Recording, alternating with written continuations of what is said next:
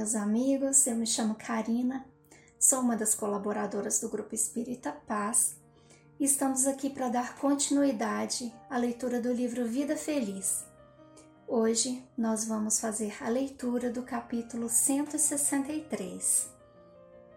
Incessantemente busca a tua identidade real, isto é, descobre-te para o bem de ti mesmo.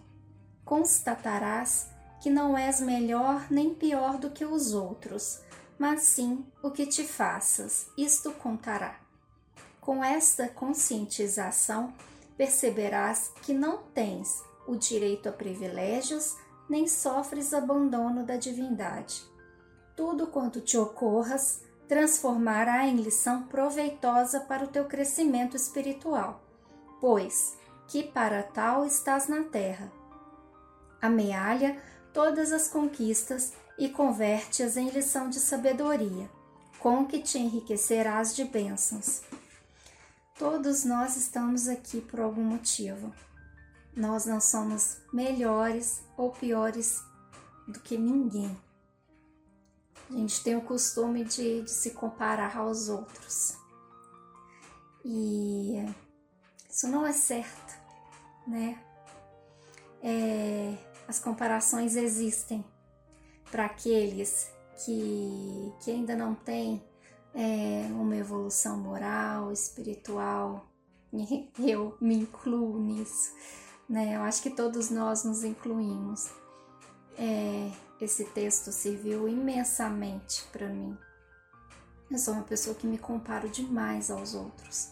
Até que eu pudesse entender realmente a essência desse texto, foi muito difícil. Eu acho que quando, quando o texto é realmente para a gente, o entendimento dele é demorado. Eu gravei esse vídeo pelo menos umas 30 vezes e eu não tô mentindo, não. Já chorei com esse texto, a dificuldade de, de gravá-lo foi muito difícil. A comparação, para mim, sempre foi muito grande, porque eu sempre me diminuí demais perante as outras pessoas. Então, o que a gente tem que aprender de verdade é que a gente tem que tirar aprendizado de tudo nessa vida. A gente tem que entender que cada um tem a sua missão, cada um tem a sua cruz a ser carregada, cada um tem a sua missão a ser cumprida. E Deus não vai nos abandonar. Ele está ao nosso lado, independente da dificuldade que seja. E nós temos que tirar proveito de tudo. Independente da fase difícil, independente dos momentos bons, a gente vai tirar aprendizado de tudo o que passamos. Independente da, das pessoas que estejam, é, as nossas comparações são muitas vezes de bens materiais, né? As pessoas falam, olha só, ela né, vive. É, está numa. A gente muito, muitas vezes compara o rico com o pobre, né? Porque fulano nasceu é, em berço de ouro, fulano está muito bem, né? Mas e a cruz dele? Você sabe como ele está nesse momento, né? Ele pode estar em um momento muito complicado da vida dele a cruz dele é diferente da sua. Então ele tem uma missão diferente da sua a ser cumprida. Da mesma forma você também. Você tem um momento diferente, uma vida diferente, uma cruz diferente. Então a gente não pode se comparar a ele, né?